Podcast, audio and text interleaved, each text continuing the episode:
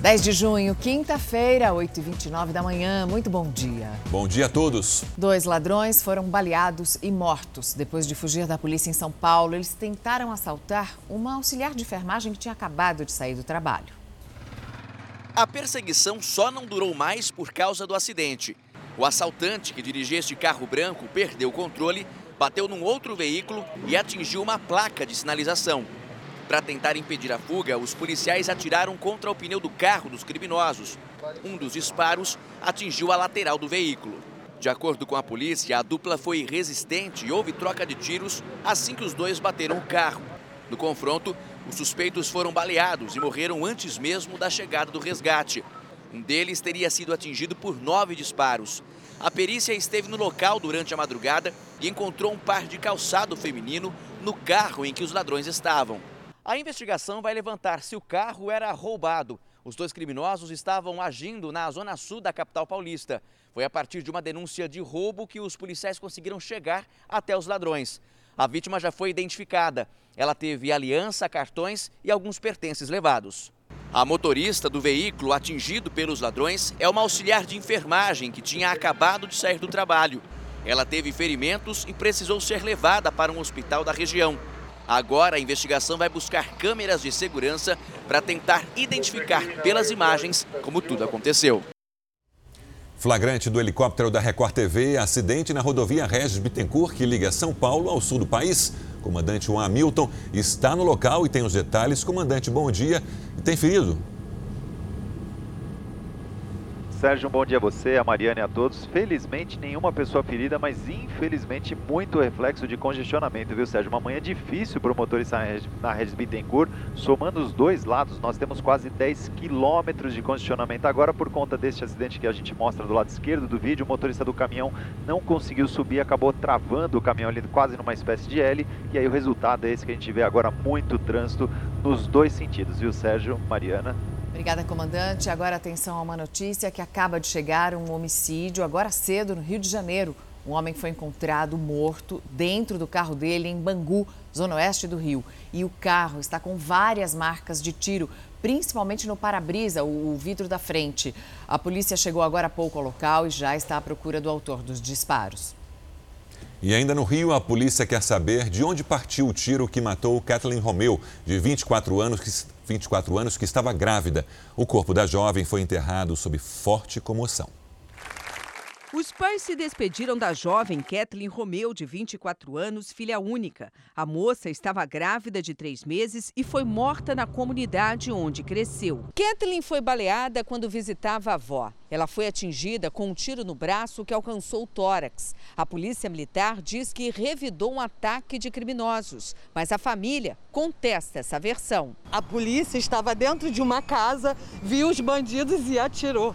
Se a polícia estava dentro de uma casa, por que, que ela não olhou para a rua para ver quem estava passando? Os pais de Kathleen tinham se mudado há um mês da comunidade para fugir da violência. É quando eu olhei correria, a minha neta, quando eu vi ela já caindo, eu pensei que ela tinha se jogado para proteger, eu me joguei em cima dela. Quando eu me joguei em cima dela, que ela caiu de brusca, eu vi o buraco nela e nela machucada aqui. Eu levantei durante tiro ainda e comecei a gritar. Eu não sei como eu não estou baleada também. Que eu comecei a gritar: socorre, minha filha, socorre. Cinco policiais militares foram ouvidos e entregaram as armas para a perícia. Só no último mês, o Rio de Janeiro registrou 16 tiroteios por dia. Com a morte de Kathleen, já são 18 vítimas de balas perdidas no estado este ano. A nossa referência na comunidade era ela. Modelo, tudo veio de baixo, começou lutando, lutando e tá, conseguiu. E aí vem a polícia despreparada, a polícia está despreparada, pessoal. Kathleen era modelo e designer de interiores. Participou da gravação de um clipe dos cantores Léo Santana e Tiaguinho, que prestaram homenagens a ela em uma rede social. A jovem tinha acabado de comprar um apartamento para viver ao lado da família. No fim da tarde de ontem, parentes e amigos de Kathleen organizaram um protesto na mesma região onde a jovem foi baleada. Os manifestantes caminharam pelas ruas até o local onde o tiroteio teria começado. Faixas e cartazes pediam o fim da guerra nas comunidades do complexo do Lins. A repórter Anabel Reis tem novidades agora cedo sobre esse caso. Anabel, bom dia. Existem indícios de que essa cena do crime foi alterada? Bom dia, Mariana. A Polícia Civil confirmou que policiais militares entregaram à divisão de homicídios estojos deflagrados e munições intactas. Quando os peritos da Polícia Civil chegaram ao complexo do Lins, nenhum vestígio foi encontrado. Apenas sangue da jovem foi recolhido e nenhuma testemunha localizada. A Polícia Civil também apreendeu 12 fuzis e 9 pistolas que vão passar por uma perícia. Os policiais militares dizem que revidaram o ataque de criminosos, mas a família da Kathleen nega essa, é, contesta essa versão. E por isso a avó da jovem vai ser ouvida hoje pela delegacia de homicídios. Sérgio. E agora veja essa história. Uma mulher do Rio de Janeiro tentou se vacinar contra a Covid. Chegou a vez dela. Só que, chegando ao posto, ela teve uma surpresa o CPF dela já tinha sido usado por uma outra pessoa em Minas Gerais. Esse caso foi parar na polícia. Assim como a maioria dos brasileiros, Aline aguardava ansiosa o momento de ser vacinada. Ela é asmática e por isso entrou na fila prioritária de pessoas com comorbidades. Mas levou um susto no posto de saúde no último sábado. Passei pela primeira triagem, é, passei pela segunda, na terceira eles me barraram por, por conta do CPF. Aline foi surpreendida com a informação de que uma pessoa já havia se vacinado com o número do CPF dela. Decepcionada, ela voltou para casa e conseguiu o comprovante de vacinação no site do Ministério da Saúde. A pessoa que se vacinou no lugar dela tomou até a segunda dose da Coronavac, na cidade de Entrefolhas, em Minas Gerais. Eu nunca nem compareci ao estado de Minas Gerais. Diante do susto, Aline procurou a Polícia Civil. Saiu da delegacia com um boletim de ocorrência comunicando o erro. Depois, ela foi até a Polícia Federal, já que o caso envolve o Ministério da Saúde. Conseguiu apenas o registro da denúncia. Por fim, ela recorreu à Defensoria Pública, mas até agora não conseguiu se vacinar. No outro posto que eu fui, é, eu fui inclusive com um boletim de ocorrência, expliquei o que aconteceu, mostrei o boletim, mas mesmo assim eu fui impedida de ser vacinada. Aline não sabe se digitaram o número do CPF dela por engano ou se foi vítima de fraude. Enquanto a confusão não é resolvida, Aline sonha com o momento em que finalmente será vacinada. Meu desejo é que é, esse pesadelo, porque o que eu estou vivendo eu sinto que é um pesadelo, é, passasse, que fosse resolvido e que eu tivesse meu direito é, assegurado, porque o que eu me sinto hoje é lesada. Foram detidos esta manhã em São Paulo três suspeitos de fazer apologia na internet apoiando a chacina dentro de uma creche em Santa Catarina, isso no mês passado. Quem tem os detalhes dessa história é a Maria Carolina Paz, que está neste momento na delegacia. Maria Carolina, bom dia. Como é que a polícia chegou até os investigados?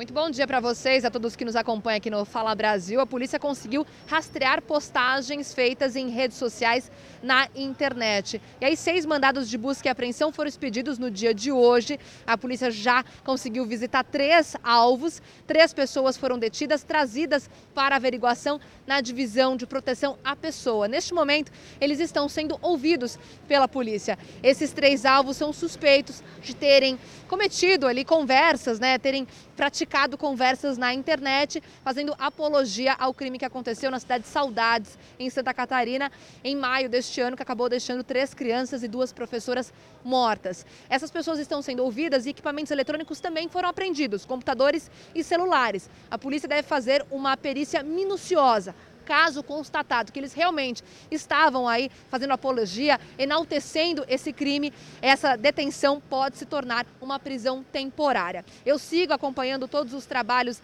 da polícia. Qualquer novidade, chamo vocês. Mariana. Mesmo sabendo que a vacina vai chegar com um prazo de validade praticamente no fim, alguns estados contam com o lote da Janssen, que tem a vantagem de ser aplicada em uma única dose. Se a vacina chegar na semana que vem, o país terá cerca de duas semanas para distribuir e aplicar o imunizante. Cerca de 3 milhões de doses. é que o lote da vacina chegará com o prazo de validade curto. As doses já vencem no dia 27 de junho. O estado do Paraná anunciou que espera receber a vacina da Janssen para aplicar em caminhoneiros e motoristas que atuam no transporte de passageiros. Já o Mato Grosso do Sul, que tem um terço da população imunizada, espera receber doses suficientes para aplicar no restante da população. Além da agilidade na logística, o estado enfrenta um colapso na saúde com a falta de leitos de UTI Covid para tratar pacientes graves. 274 pessoas aguardam transferência para hospitais. Conforme o Ministério da Saúde, a chegada do lote no Brasil ainda depende da liberação da Agência Reguladora de Medicamentos dos Estados Unidos. A meta do governo federal é esgotar todas as doses em até cinco dias. E, para isso, não descarta a possibilidade de realizar mutirões de vacinas nas capitais com o apoio do Exército. O imunizante da fabricante americana Janssen é aplicado apenas uma vez. Tem 85% de eficácia nos casos graves e será a quarta vacina a entrar no país pelo Plano Nacional de Imunização. Wilson Lima, do Amazonas, o primeiro dos nove governadores convocados pela CPI da pandemia, conseguiu um habeas corpus. Não deve ir à sessão de hoje. Vamos a Brasília falar com Guilherme Portanova. Guilherme, bom dia. Decisão do STF, qual é a base desse habeas corpus? Muito bom dia, Mariana. Muito bom dia a todos. Ao conceder esse habeas corpus, a ministra Rosa Weber, do Supremo Tribunal Federal, citou que, como denunciado e investigado, Wilson Lima não precisa se incriminar no depoimento à CPI. Segundo a Procuradoria-Geral da República, eh, o governador seria o comandante de uma organização eh, criminosa que estaria desviando dinheiro destinado ao combate à pandemia. Lima foi alvo de busca e apreensão durante uma operação que investiga desvios de dinheiro na construção de um hospital de campanha. Guilherme, sem a presença do governador, como fica a agenda da CPI? Olá, Sérgio. Bom dia para você também. Olha, o plano B é exibir um vídeo com perguntas à médica Ludmila Ajar, que no mês de março recusou um convite do presidente Bolsonaro para assumir o Ministério da Saúde no lugar do ex-ministro Eduardo Pazuello. No depoimento de ontem, o ex-secretário executivo do Ministério da Saúde, Elcio Franco, admitiu que o tratamento precoce era uma estratégia do governo para o combate à pandemia e justificou a demora na compra de vacinas da Pfizer por problemas na legislação e até mesmo problemas na internet do Ministério. A gente lembra aqui que executivos da Pfizer acusaram o governo brasileiro de recusar e ignorar ofertas de vacinas aos milhões, lotes com milhões de doses que poderiam ter sido entregues no ano passado. Sérgio. Até já, Guilherme. O técnico Tite anunciou a lista de convocados da seleção brasileira de futebol para a Copa América, que vai ser disputada aqui no Brasil. Os jogadores publicaram um manifesto sobre a realização da Copa América, se posicionaram contra o evento, mas disseram que vão jogar a competição. O Supremo Tribunal Federal vota hoje a proibição da Copa América no Brasil. A lista de jogadores é praticamente a mesma que disputou os últimos dois jogos das eliminatórias não houve surpresas na relação de convocados anunciada pelo técnico Tite. A única mudança foi a volta do zagueiro Thiago Silva, no lugar de Rodrigo Caio. A representação será na sexta-feira em São Paulo. Logo após a vitória sobre o Paraguai, 15 jogadores postaram a mesma mensagem em redes sociais. Mostrando coesão, o grupo destacou que tem uma missão a cumprir com a histórica camisa verde e amarela, pentacampeã do mundo, e que, apesar de ser contra a organização da Copa América, nunca dirá não à seleção brasileira. A Comembol montou a organização da Copa América em um hotel na Barra da Tijuca, na zona oeste do Rio. Uma equipe de 130 pessoas já está reclusa trabalhando nos preparativos da competição. Apesar da estrutura que começa a ser montada, a Justiça vai apreciar nos próximos dias um pedido de um deputado estadual para que o Rio de Janeiro não receba nenhum jogo da Copa América. Nesta quinta, o Supremo Tribunal Federal vai julgar duas ações pedindo a suspensão do campeonato por causa da pandemia da Covid-19. A partir de hoje, passam a valer novos prazos para o INSS analisar pedidos de benefícios. Vamos falar com a Maíra Guedes, que tem mais informações ao vivo. Maíra, bom dia. Qual é a nova previsão para esse período de análise do INSS? Oi, Mariana, muito bom dia. Vai de um a três meses. O mais curto, de 30 dias, é para concessão de salário maternidade. No prazo mais longo, de 90 dias, entra um benefício assistencial à pessoa com deficiência ou ao idoso e aposentadorias que não sejam por invalidez. O prazo para análise da aposentadoria por invalidez será de 45 dias, o mesmo do auxílio doença. O INSS terá 60 dias para analisar os pedidos de pensão por morte, auxílio acidente e também auxílio reclusão. Sérgio. Obrigado, Maíra. Hoje, nove da noite, você não pode perder o capítulo especial da novela Gênesis. Você vai acompanhar uma grande prova de fé e obediência, o sacrifício de Isaac. Então é hoje, nove da noite, aqui na Record TV. E uma notícia urgente: um homem foi resgatado agora há pouco dos escombros de uma obra que desabou hoje cedo em São Paulo. A gente vai conversar ao vivo com o capitão André Elias, do Corpo de Bombeiros. Capitão, muito bom dia. Quem, além desse homem que foi resgatado, existe a chance de ter mais vítimas nesse local? Olá, muito bom dia, Mariana, muito bom dia, Sérgio. Infelizmente, o Corpo de Bombeiros ainda no local com 15 viaturas empenhadas. Temos duas pessoas sobre os escombros desta edificação que estava sendo aí alvo de uma de uma intervenção por meio de uma máquina e a máquina acabou derrubando a estrutura, caindo sobre essas pessoas. Temos duas pessoas, infelizmente, ainda nos escombros e uma pessoa que já foi retirada, já foi socorrida até o PS São Paulo com é, um certo traumatismo nos membros inferiores. Capitão. Superior, superiores, perdão. Capitão, então é, é essa retroescavadeira, essa escavadeira que a gente está vendo, esse trator, que provocou o desabamento dessa estrutura, que a gente vê que está completamente destruída, tem uma laje aí logo ao lado, ainda tem duas pessoas sob os escombros, debaixo desse entulho todo.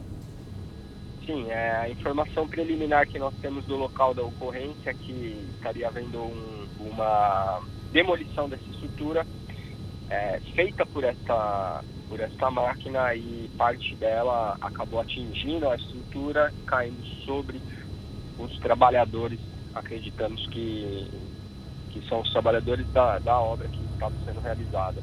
Portanto, duas pessoas ainda nos escombros, Corpo de Bombeiros trabalhando para que essas pessoas sejam resgatadas. Capitão, os bombeiros então ainda não identificaram essas duas pessoas, possivelmente operários da obra. A gente observa que tem uma agência bancária ao lado. Esse prédio está comprometido? Foi interditado, capitão? Olha, foi acionada a Defesa Civil para que faça o trabalho aí de, de interdição dos prédios aos arredores dessa obra.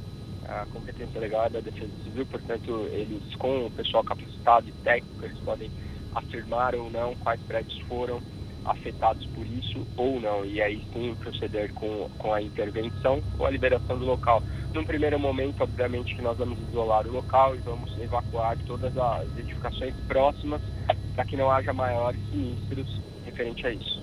É, porque a gente vê também que tem um estacionamento, provavelmente um estacionamento com subsolo, bem ao lado desse terreno onde ficava essa construção, que estava sendo demolida, mas que caiu. É de uma maneira não planejada, ferindo uma pessoa que já foi resgatada, um homem de 30 anos, e outras duas pessoas que ainda estão embaixo dos escombros. Essas imagens o helicóptero da Record TV faz nesse momento ao vivo no bairro da Saúde. Isso aí é ali perto da Vila Clementino, a estação do metrô mais próxima para quem é de São Paulo e quer se localizar, é a estação Santa Cruz. Quantas equipes do Corpo de Bombeiros estão no local agora, capitão? É exatamente é próximo ali do, jar, do, perdão, do posto da saúde. São 15 viaturas do Corpo de Bombeiros empenhadas neste momento no local dos fatos. E capitão, quais são os recursos que os bombeiros estão usando para esse trabalho de resgate dessas duas vítimas? Olha, no momento nós vamos utilizar equipamentos que possam fazer aí, é, continuar esse processo de demolição, uma vez que nós precisamos retirar as partes pesadas de cima né, da, das pessoas para que a gente possa proceder com o resgate. Então, alguns equipamentos pneumáticos, todos eles pequenos, não é o momento ainda de usar, é uma, um equipamento maior, mas equipamentos pequenos que possam cortar ou possam fazer aí, é, proceder, por exemplo, com uma britadeira que, que faz a quebra do concreto armado e o motoabrasivo também, que vai, vai retirar as serragens. E aí sim ir movimentando peças, ir movimentando essa estrutura para que possa abrir um caminho e abrir espaço e aí sim fazer a retirada das vítimas. Capitão, essas duas pessoas que estão debaixo desse monte de entulho, os bombeiros conseguiram alguma resposta delas? Eles têm ou eles têm apenas a informação de que elas estavam na obra? Ou tem alguma resposta, algum sinal de que elas estão vivas? Nós sabemos que elas estavam lá no local, temos a informação, de, da, da localidade próxima da onde elas estariam e vamos proceder para que tudo saia da melhor maneira possível. Mas não obtiveram nenhum tipo de resposta, nenhuma, nenhuma nenhum chamado, nenhuma, nenhum sinal, nenhuma conversa? Não, é, inclusive já, como eu disse anteriormente, nós sabemos a localidade, mas não tenho informação de que houve um contato com essas vítimas ainda. Obrigado, capitão. A gente volta então a qualquer momento com outras informações sobre esse desabamento em São Paulo. Nós voltamos agora a falar sobre o desabamento de uma obra na zona sul de São Paulo. A repórter Elisângela Correia está lá no local, tem as atualizações. Elisângela, bom dia para você. Como é que estão as buscas? Tiraram já uma vítima, mais alguém já foi localizado?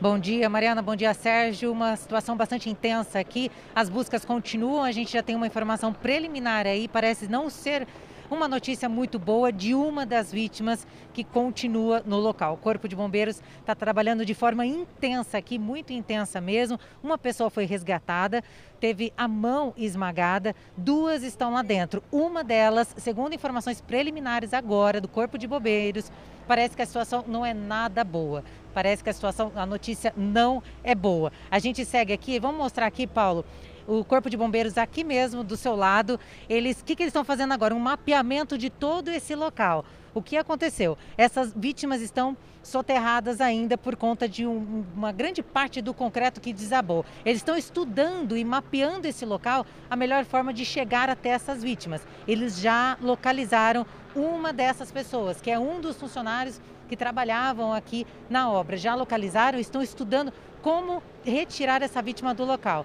Então a Defesa Civil também está chegando, provavelmente prédios aqui da redondeza serão interditados por conta dessa estrutura que foi abalada também. E o que acontecia, para ficar muito claro, uma máquina trabalhava, ia derrubar aí uma parte desse de concreto, dessa estrutura, e a máquina acabou batendo nessa estrutura e desabou em cima dos funcionários, os três funcionários. O Corpo de Bombeiros chegou rápido, conseguiu socorrer uma vítima que teve a mão esmagada, outras duas continuam no local.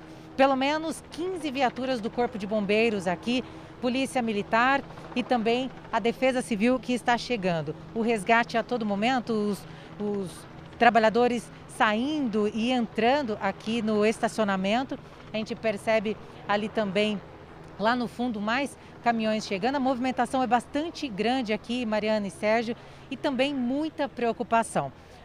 Voltando à informação de que parece que uma dessas vítimas, é, a situação dela é bastante grave. Então, os, os bombeiros agora estudam o local para conseguir retirar as vítimas. Eu volto com vocês aí dos estúdios. Elisângela, você já teria informação de quantos operários estariam no momento desse desabamento, além das três vítimas? E o operador da retroescavadeira já está na delegacia para prestar depoimento, para informar sobre o que aconteceu realmente? Ele continua aqui no local, Sérgio, justamente para informar a polícia de como tudo isso aconteceu e qual o local, o local exato que esses funcionários estavam, né? Então aqui, pelo menos no local do acidente, tinham umas cinco, seis pessoas e de todo o restante, pelo menos 10 funcionários. Então, eles aguardam aqui, junto com o motorista que está lá dentro, tentando também ajudar neste mapeamento e mostrando ali a localização onde as vítimas estavam quando essa tragédia, a gente pode dizer assim, aconteceu aqui na zona sul da capital paulista, viu? Elisângela, a gente vê que o terreno está cercado de uma forma bastante uniforme, a gente vê que é um terreno bastante grande provavelmente essa demolição é, daria lugar depois a uma construção. Já se sabe quem é o dono desse terreno, quem é o responsável por essa obra? É uma incorporadora, é uma construtora? Mariana, a polícia, ela, a princípio, não quis passar essa informação justamente porque ela está entrando em contato com o empresário, com o dono do terreno. Provavelmente aqui, como você mesmo disse, você mesma disse, um prédio vai ser construído. Então, eles não quiseram ainda passar essa informação justamente para que consigam mais detalhes do que qual é a obra que acontecia aqui com esse empresário, com o dono do estacionamento. Então, a todo momento, eles estão aqui em contato, falando no telefone, conversando também, inclusive, com pessoas que moram aqui na região e também donos de empresas da localidade, viu, Mariana? Elisângela continua conosco. A gente vai conversar agora novamente por telefone com o capitão André Elias. Capitão, uh, sobre o, o estado de saúde, a localização das duas vítimas que estão sobre os, sobre os escombros que o senhor tem de informação atualizada? É, Sérgio, infelizmente o Corpo de Bombeiros acaba de confirmar as duas vítimas estão em óbito, foi constatado já pelas equipes no local, a morte é evidente e agora os trabalhos serão em torno de como recuperar esses corpos da melhor maneira possível e prover aí então a dignidade e, e dar uma resposta aos familiares para que eles possam ter aí a sua, o seu período para, infelizmente, fazer todas as medidas referentes aí à morte. Agora, uma vez confirmado o óbito, fica mais, uh, fica diferente? O que muda na, na remoção dos escombros para resgatar esses corpos, capitão? Na verdade, as técnicas a serem utilizadas são as mesmas, o, o, o trabalho executado é o mesmo, a gente precisa garantir a integridade desses corpos, a única questão é que, obviamente, o Corpo de Bombeiros acaba trabalhando um pouco mais lentamente, até para que esse trabalho seja bastante profícuo. Existe a possibilidade de ter algum outro operário sob os escombros, capitão? Não é a informação que nós temos no local. Essas informações foram pegas com os funcionários que trabalhavam nessa obra, com o próprio motorista dessa, dessa máquina pesada que acabou provocando o acidente?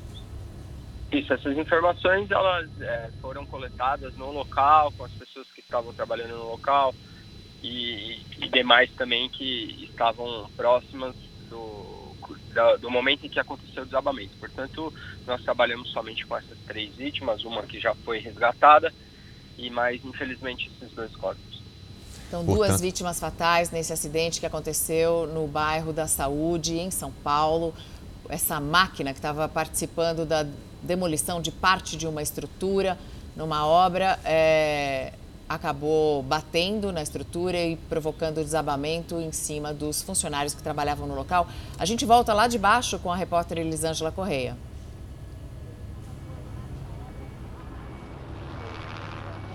Mariana, a gente continua aqui no local. Vou pedir para o Paulo se movimentar, mas é isso. Dois óbitos confirmados chegaram a ser socorridos, levados para o hospital.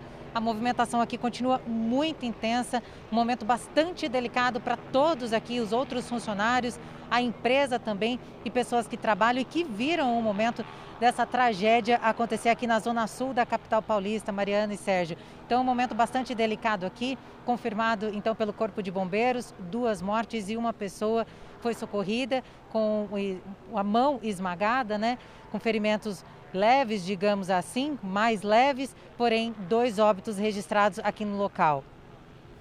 Elisângela já tem parentes eh, das vítimas desse desabamento aí próximo ao trabalho do Corpo de Bombeiros? Sérgio, nós estamos num local aqui que a polícia, inclusive, deixou interditado para que só a imprensa ficasse nós não conseguimos ter uma visão do outro campo, mas, segundo a polícia, os familiares já estão vindo para o local. Então, eles conversaram com parentes e chamaram até aqui. Esse é um momento bastante delicado. A gente percebe que algumas pessoas passam aqui pertinho do estacionamento e ficam perguntando sobre os funcionários, porque todo mundo aqui praticamente se conheciam. As pessoas se conheciam muito aqui. Então, esses trabalhadores há muito tempo aqui nesse local eram bastante conhecidos.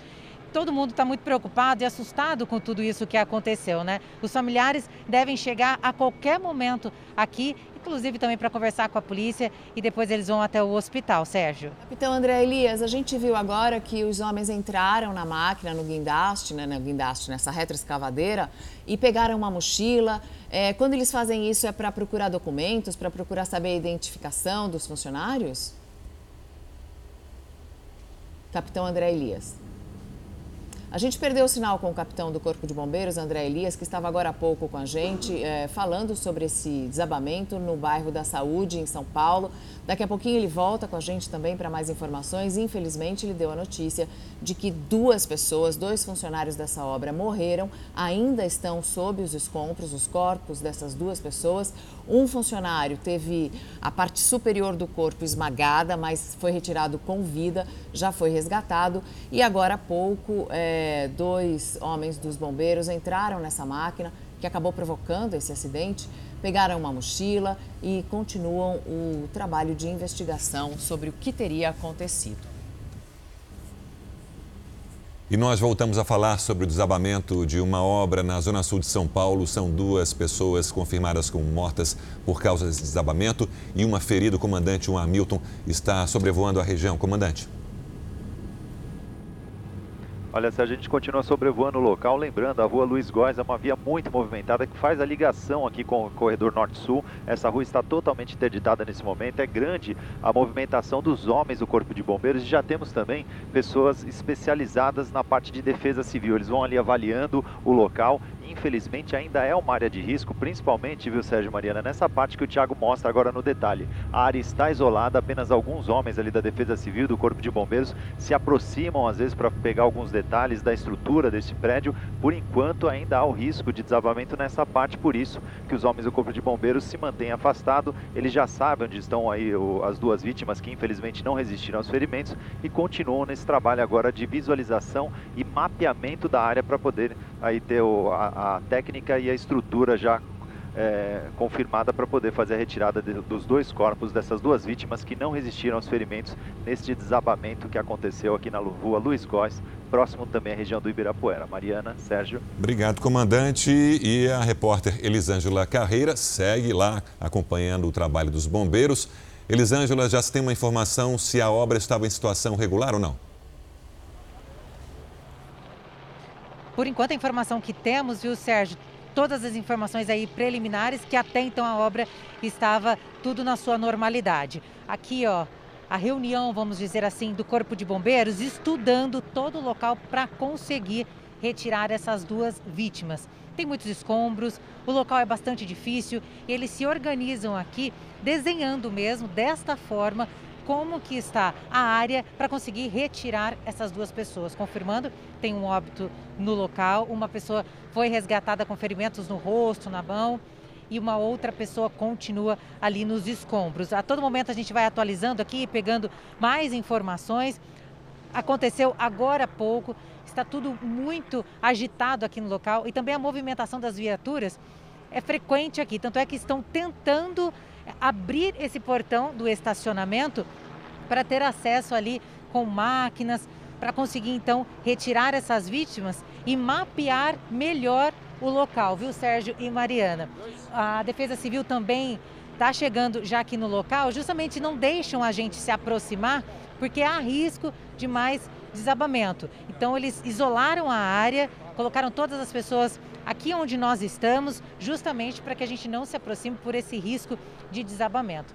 Então, agora também a CET está aqui para bloquear o trânsito e permitir que o trabalho do Corpo de Bombeiros seja feito com um pouco mais de tranquilidade. E eles conversam também, viu, Sérgio e Mariana, com familiares. Nós vimos agora há pouco que a polícia estava conversando com o parente das vítimas por telefone, tentando também, neste momento muito difícil, acalmar. Os bombeiros estão se organizando para realizar esse trabalho o mais rápido possível. A gente vê até lá no fundo agora um, um, policial, um soldado passou com equipamentos de socorro mesmo. Ele acabou de passar ali, entrar naquele portão. Algumas pessoas que estão aqui do lado de fora, testemunhas, moradores aqui de perto, eles contam que ali é um estacionamento e que o responsável é, da obra, o mestre de obras, digamos assim, ele morava até numa casa ali. E que essa obra o a maquinário bateu né, né, nessa estrutura que acabou desabando. Essa casa acabou desabando ali sobre esses funcionários. Outros é, funcionários que estavam no local presenciaram estão muitos assustados, Sérgio. E Elisângela, ah, os bombeiros, para a gente entender melhor, eles já identificaram o exato local onde estão esses corpos e trabalham com uma estimativa de tempo para o resgate deles? Sérgio, a nossa comunicação está falhando um pouquinho, por isso que eu até te chamei, mas vamos lá. Eles já é, descobriram essa área que as vítimas possam estar, então por isso agora esse trabalho minucioso, porque eles querem saber a forma de alcançar, de chegar até essas vítimas sem é, com, comprometer uma outra estrutura ou algo acontecer. Então, é todo um trabalho de segurança mesmo ali em relação às vítimas para mapear a segurança dos bombeiros. Então, por isso que eles ficam a todo momento vindo aqui é, nessa, nessa mesa que a gente chama assim, e eles ficam aqui desenhando e estudando esse local. Então, eles já sabem onde eles, essas vítimas estão, justamente porque ouviu o, o funcionário da máquina e também os outros né, que presenciaram o acidente. Então, eles sabem exatamente a área, eles precisam agora é, descobrir a forma de chegar, né, de retirar essas vítimas. Um óbito no, no local já foi confirmado esse óbito, a outra vítima continua soterrada e a terceira foi é, levada para o hospital com ferimentos no rosto, na mão também. São informações, Sérgio Mariana, é, muito preliminares. O Corpo de Bombeiros não quer ainda falar com a imprensa, eles estão trabalhando atentamente para conseguir retirar logo essas vítimas e com certeza daqui a pouco major ou capitão vem até nós para dar mais detalhes também. É com vocês. Nós conversamos há pouco também com o capitão André Elias, que falou sobre o trabalho que vai ser feito agora.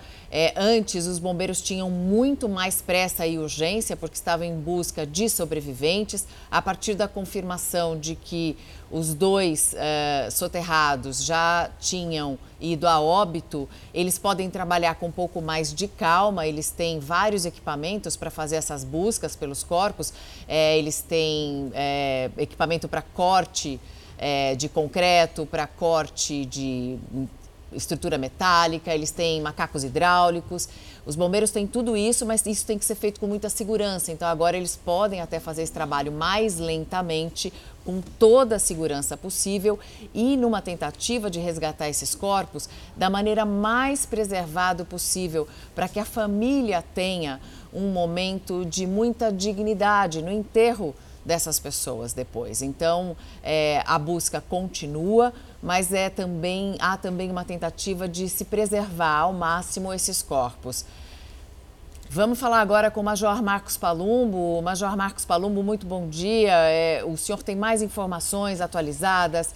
O que mais a gente pode dizer sobre esse acidente que aconteceu no bairro da Saúde, em São Paulo?